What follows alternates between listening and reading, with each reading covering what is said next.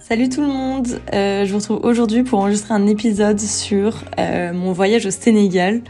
Donc, euh, je, je suis en stage à Bruxelles en ce moment, mais j'ai la chance d'avoir des jours de congé, ce qui n'est pas donné en stage. J'ai l'impression que j'ai pas mal de potes qui ont zéro jour. Euh, moi, voilà, j'ai trop de chance. Déjà, je travaille que 4 jours par semaine. Euh, je suis en bénévolat les mercredis. Donc, c'est déjà un rythme assez chill. Je peux faire du télétravail comme je veux. Et en plus, j'ai 8 jours de congé. Donc, c'est vraiment assez royal. Mais d'ailleurs, ça me donne vraiment pas envie de repasser un jour dans un dans une entreprise avec euh, qui propose moins de flexibilité que ça. Je crois que là, j'ai touché le, le, le graal de la flexibilité et je suis pas prête à vouloir faire marche arrière. Donc ça a vraiment euh, set mes expectations hyper hautes pour euh, mes prochains emplois. Mais au moins, je sais ce qu'on peut avoir euh, et je vais pas, euh, je vais pas settle pour pour moins bien quoi. Donc peut-être que je vais, je vais me prendre une claque dans la tête et que je vais me rendre compte que c'est pas comme ça et que bah il y a plein d'entreprises qui veulent pas et que je peux pas tout avoir. Mais franchement, euh, expérimenter autant de flexibilité, euh, de, de, contact humain agréable, des gens tellement ouverts d'esprit qui sont juste genre trop contents pour toi si t'es en train de faire autre chose que de travailler et qui sont pas là en mode ah mais tu travailles, enfin ah tu travailles moins que moi ou ah tu fais ça moins bien, je sais pas quoi et tout. Genre tout le monde est genre content d'être là et te fait confiance dans ton taf, hyper agréable. Bon, tout ça pour dire que j'ai eu des jours de vacances et que j'en ai posé quelques-uns pour aller en vacances au Sénégal.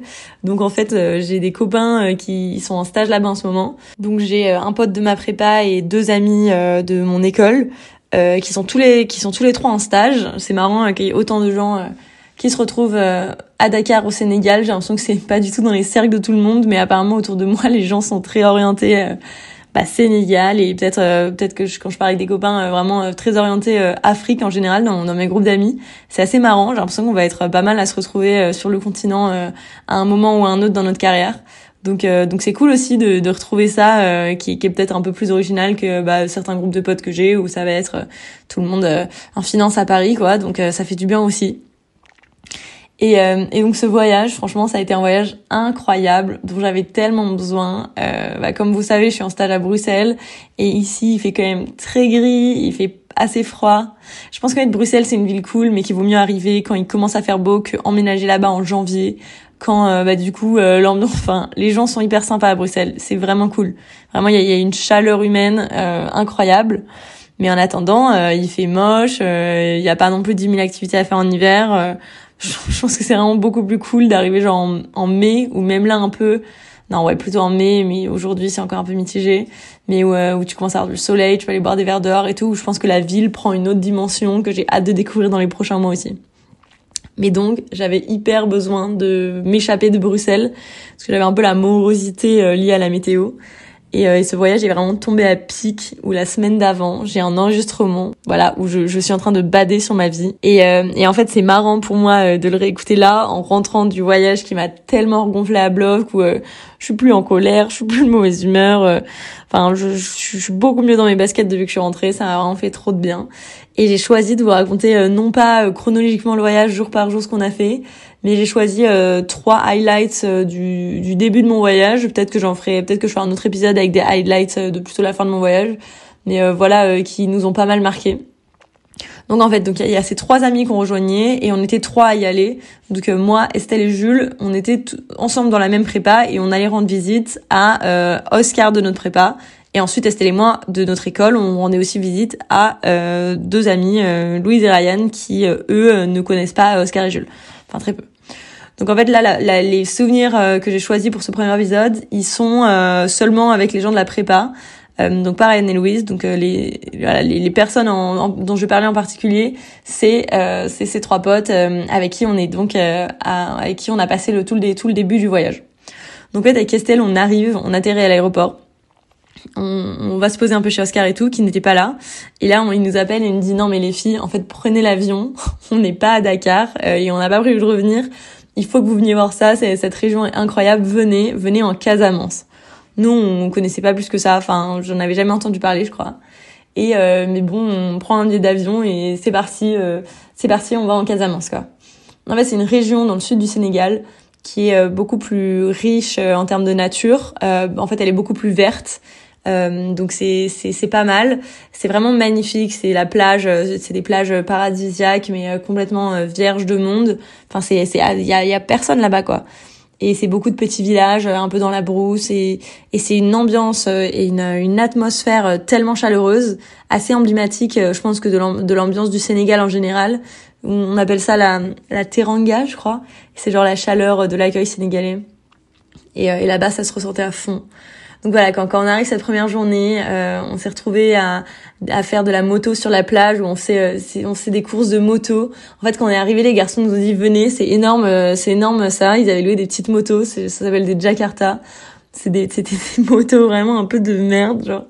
Et c'était trop typique le genre de moto que t'as quand t'es en voyage avec tes potes au Sénégal, quoi. Elles étaient, euh, elles étaient euh, enfin tous les sièges par exemple la, moto sur laquelle moi j'étais euh, j'étais euh, pour pour cette première balade en moto le le fauteuil euh, le cuir là été recouvert de, de fourrure léopard. La moto était genre jaune. Il manquait une pièce à l'arrière qui avait été genre reconstituée avec du papier à bulles enroulé autour d'un bout de bois ou un truc comme ça à l'avant pour se faire pour être plus visible j'imagine. Il y avait genre une couverture de survie euh, vissée sur le devant. Et euh, et la moto en on n'arrivait plus à la démarrer. Et elle se mettait à nous parler en chinois. Genre elle parlait à voix haute elle disait des trucs on comprenait rien elle buvait de partout. Mais bon euh, elle a très bien tenu euh, nos aventures on a même un peu roulé dans l'eau c'était bof ça mais et voilà, elle, elle, a survécu sans problème et, et c'était énorme quand on était là. Nous, on venait d'atterrir, on, on, était derrière les mecs sur les motos et on a pu conduire un peu aussi, à se prendre, euh, enfin le vent dans les cheveux, euh, aller, aller genre à 80-90 sur la plage et à, et à juste euh, être là. Enfin moi, je fermais les yeux et je me disais, waouh, faut que t'absorbes ce moment. C'est vraiment genre c'est ton moment de vie là, t'aimes tellement ce genre de truc, profites-en meuf quoi. J'étais là, je me laissais, j'avais le soleil, c'est beau et, et, le vent et le kiff d'être avec tes potes et tout, c'était incroyable. Et euh, un truc assez particulier, c'est que pendant euh, pendant ce moment euh, en moto sur la plage, moi j'étais derrière Oscar à ce moment-là, on était devant et on, on, se retourne et on voit que Jules et Estelle suivent pas et qu'ils s'arrêtent à côté d'un truc noir un peu. Du coup, on fait demi-tour, on, on l'avait loupé. Et c'était un dauphin noir échoué sur la plage euh, qui devait déjà être là depuis euh, je pense depuis plus de 24 heures parce que le, le, corps était quand même euh, assez abîmé. Il y avait pas mal de vautours autour et je me suis approchée pour aller voir et, et c'était très particulier. Déjà, il était énorme, j'imagine ça plus petit, un, corps de dauphin. Moi, j'en ai jamais vu j'ai l'impression que les gens ont dans une croisière en voilier ou je sais pas quoi, tout le monde a déjà vu des dauphins. Bah moi, j'en avais jamais vu et sûrement pas d'aussi près. Et là, euh, de le voir comme ça, il avait la gueule un peu ouverte. Je sais pas si on a une bouche ou une gueule pour un dauphin.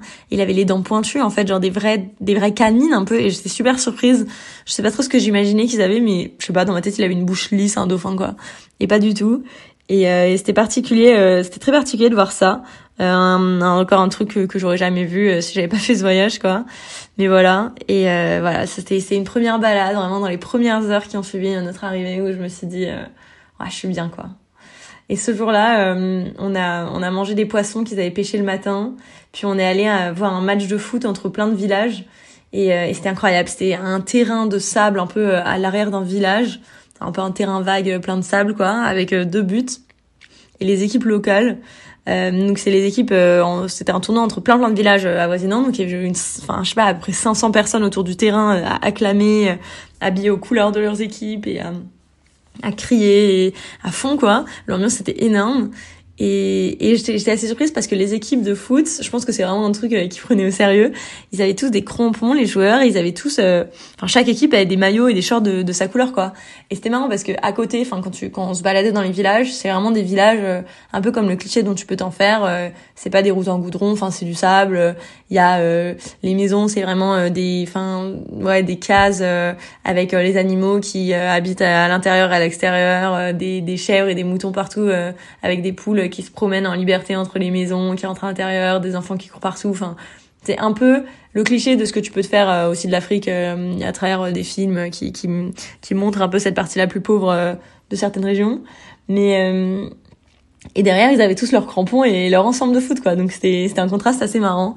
Genre, genre c'est mais c'était cool. C'était vraiment une ambiance énorme. On parlait à tout le monde, on s'amusait bien. Et, euh, et ensuite, après ça, on est allé chez la chez la dame chez qui on logeait, parce qu'en fait, on, on est dans un campement euh, de Sénégalais, campement Mbalo. Si un jour vous allez en Casamance, allez là-bas, meilleure expérience. Et donc la tante euh, d'un mec, d'un mec, d'un mec qui avait notre âge en Sénégalais du campement, enfin un peu plus que nous. Et là, c'était que que des vieux Sénégalais, enfin de tout âge. En fait, il y avait des gens de genre je sais pas, ça devait aller de, de 25 à 60 quoi. Et, euh, et alors on boit, on parle, tout, tout le monde, tout le monde parle fort, euh, ça rigole et tout. Puis après ils nous ont mis la musique.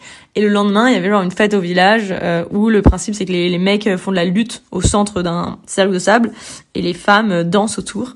Vois, ils nous disaient ah, demain on va vous habiller traditionnellement et vous allez faire les danses et tout. Et là ils nous disent bah allez-y entraînez-vous à danser. Et avec ma pote Estelle on se regarde en mode mais nous on ne sait pas bouger nos fesses quoi et tout le monde qui se fait regarder, les femmes qui crient un peu et tout, et c'était énorme, on ne savait pas danser, euh, elle, elle dansait trop bien, elle bougeait leurs fesses comme personne, quoi. On se sentait un peu naze, mais on a bien rigolé, donc euh, c'était euh, c'était assez énorme.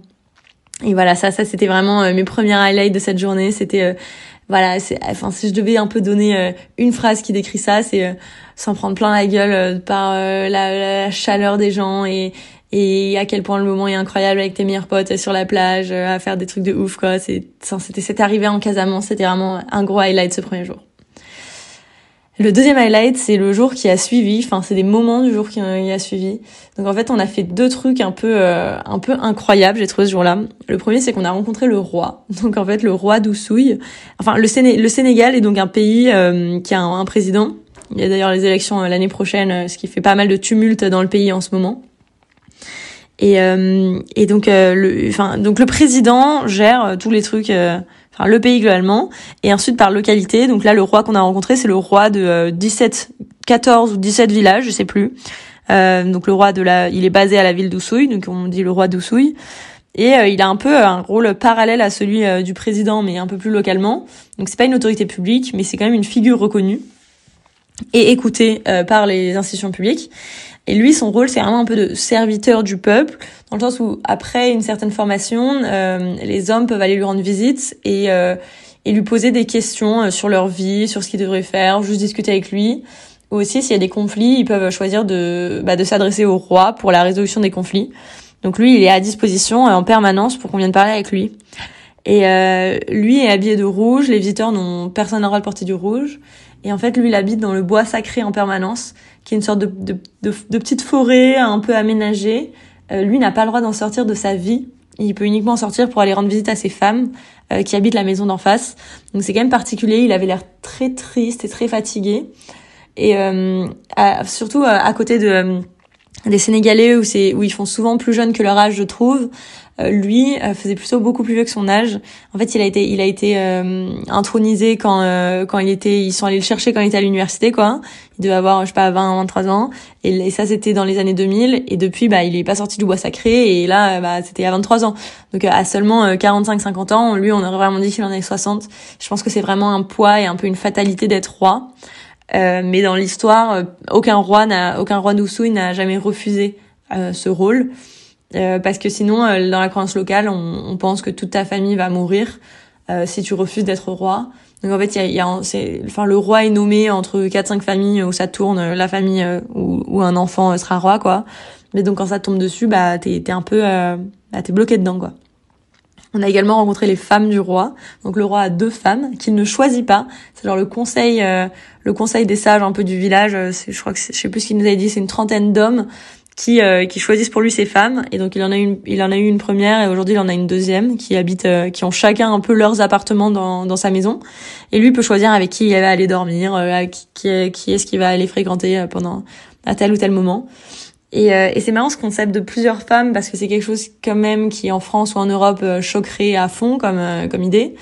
Alors que là-bas euh, ils le voient pas du tout comme enfin même les femmes ne le voient pas forcément comme quelque chose de négatif euh, donc euh, une dame chez qui, euh, donc la sénégalaise chez qui on restait, Johanna, elle, elle me disait, mais moi, si je me marie, elle n'était pas mariée pour le moment, elle disait que si elle se mariait, elle voulait absolument être la deuxième femme de quelqu'un au moins parce qu'elle trouve que bah c'est plus cool d'être la deuxième femme, t'es celle qu'on a choisie après, t'es un peu celle qui prend la place de la première. Voilà, elle, était très contente de cette position et, et c'était bah, c'était marrant quoi. Moi je me disais un peu oh, ta deuxième femme, t'as un peu la flemme qu'il est déjà une femme et tout, mais en fait pas du tout et, euh, et c'est cool quoi. Enfin, j'ai trouvé ça un concept intéressant. C'est quand même vraiment dommage que, à l'inverse, les femmes n'aient pas le droit d'avoir plusieurs plusieurs hommes. C'était quand même une société où euh, assez machiste. Euh, ou quand ou quand justement on s'amusait à leur poser des questions un peu comme ça en mode ah mais pourquoi les femmes elles peuvent pas et tout tu sentais une vraie crispation quand même où ils se disaient mais c'est tellement absurde. Ou genre ils nous disaient tout le temps qu'on était un peu faible ou dès que ou dès que je faisais un peu une tête bizarre ils pensaient que j'allais me mettre à pleurer comme j'étais une fille. C'était euh, c'était culturellement c'était aussi encore différent euh, voilà sur le point de vue euh, des, des hommes et des femmes.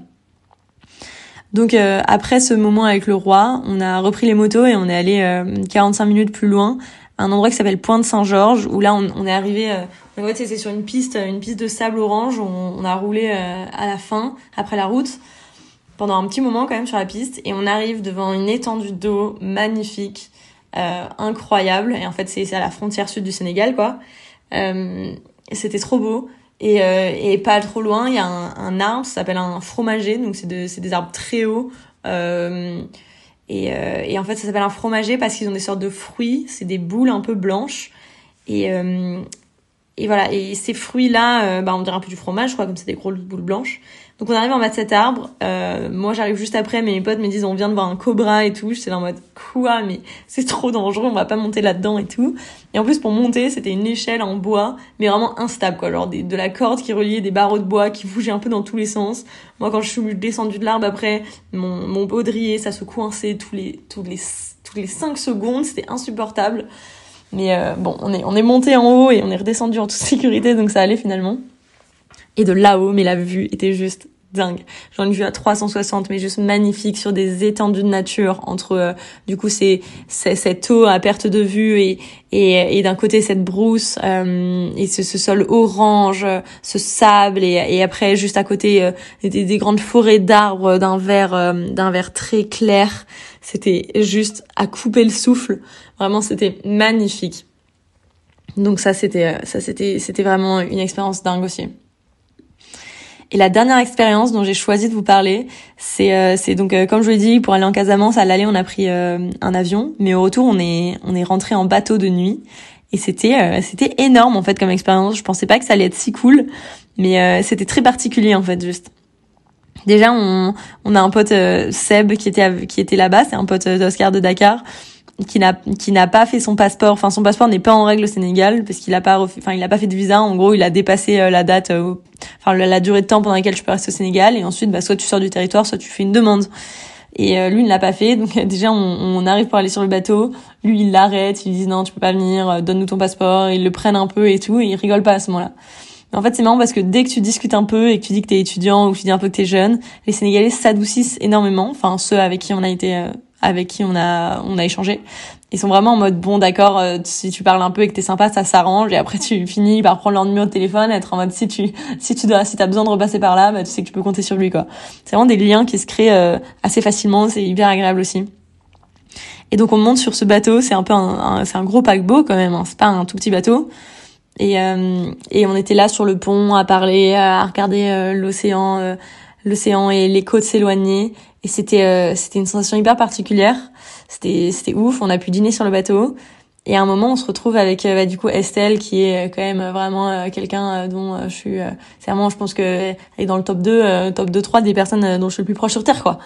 Et on, et on est assise et on parle et, et je sais pas, c'était un moment assez unique, j'ai trouvé. On parlait de tout. Il y a un moment, il y a eu un coucher de soleil magnifique et, et on, on, se confiait sur des choses assez assez personnelles, intimes, profondes, quoi. Et je trouvais que je me disais, genre, je me rappelle fermer les yeux aussi un moment et me dire, mais ce moment, c'est, pour ce genre de moment qu'on est vivant, en fait. C'est à la fois ce mélange entre euh, la liberté absolue d'être dans un pays comme ça et à, à suivre, à prendre des bateaux, faire des trucs un peu fous, euh, je sais pas quoi. Ce, ce, sentiment aussi de contact avec la nature très fort, là, de, de, de vue magnifique, et aussi d'avoir des liens, euh, des liens extrêmement réels. Donc là, comme moi, ce que j'avais avec Estelle, j'étais en mode, c'est vraiment le mix parfait de bonheur. Et ça c'est trop du bien de bah, d'avoir un moment aussi juste avec elle et à échanger comme ça. Et j'étais en mode euh, j'ai de la chance d'avoir des gens comme ça dans ma vie et je suis hyper reconnaissante et waouh profitons-en quoi. Et ensuite euh, du coup on est allé se coucher un moment. C'était genre des des dortoirs avec euh, huit lits superposés. Donc on, a eu de la chance on était quatre à se retrouver dans le même dortoir. Mais il y avait quand même quatre autres personnes qu'on ne connaissait pas qui ronflaient de partout. Mais on a surprenamment bien dormi on est arrivé vers 6 heures du matin à Dakar Euh, mais par contre, les, les toilettes du bateau étaient tellement sales, genre c'était un peu inondé d'un mélange un peu euh, putride, c'était dégueu. Mais euh, mais voilà, et je sais pas, pendant tout le long, j'avais un peu l'impression euh, d'être dans un film sur ce bateau. Euh, et c'était c'était une expérience assez forte aussi que je sais pas à quelle fréquence j'aurai l'occasion de reproduire quoi. Puis on a échangé avec des gens. À un moment, quand on était bah, à deux sur le sur le pont du bateau avec Estelle, on s'est retrouvé à discuter avec un mec, euh, je sais pas, genre 60 piges sénégalais, qui nous a raconté sa vie et son élevage de poulets, et c'est qui allait voir sa fille à Dakar. Et, et c'était juste trop cool d'échanger. Et, et, il était assez sage. Il nous donnait plein de conseils sur comment vivre notre vie. Il avait perdu euh, perdu sa femme et il y a longtemps. Hein, et ça fait peut-être 20 ans qu'il était seul. Et il nous parlait de cette solitude et de et de pourquoi pour lui c'était important de bah, de se poser avec quelqu'un en fait et d'avoir un, un, compagnon de vie en fait. Au-delà d'une relation amoureuse c'était vraiment euh, l'importance d'un compagnon de vie. Et euh, bah voilà c'était très intéressant d'avoir aussi le retour euh, retour d'expérience d'un inconnu comme ça qui surtout c'est marrant on était assises à deux sur un banc il vient s'asseoir à côté de nous. Et je voyais un peu qu'il nous regardait du, du coin de l'œil et puis à un moment juste il a entamé la conversation. Sans se précipiter, sans voilà, juste en mode euh, c'était tout naturel de, de, se mettre à échanger avec nous et, et c'est vraiment un moment un moment assez unique et, et plein d'humanité aussi donc j'ai j'ai particulièrement euh, aimé vivre.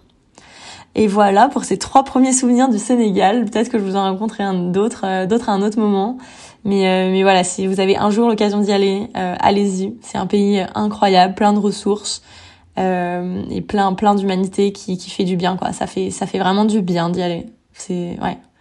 Je, je, je, suis vraiment rentrée chargée euh, de soleil et d'amour, quoi. Et sur ces belles paroles, euh, là, je vous remercie de m'avoir écouté. Euh, j'ai encore une fois passé un super moment à enregistrer de podcast. Ça m'a fait, ça me fait trop plaisir de parler, euh, de parler au micro et de savoir que bah vous écoutez derrière. Euh, surtout que les vues augmentent pas mal, donc donc bah restez restez avec moi. N'hésitez pas à me faire des retours et, et j'ai très hâte de discuter avec vous prochainement. Et je vais vous souhaiter une bonne journée ou une bonne soirée à très vite. Ciao.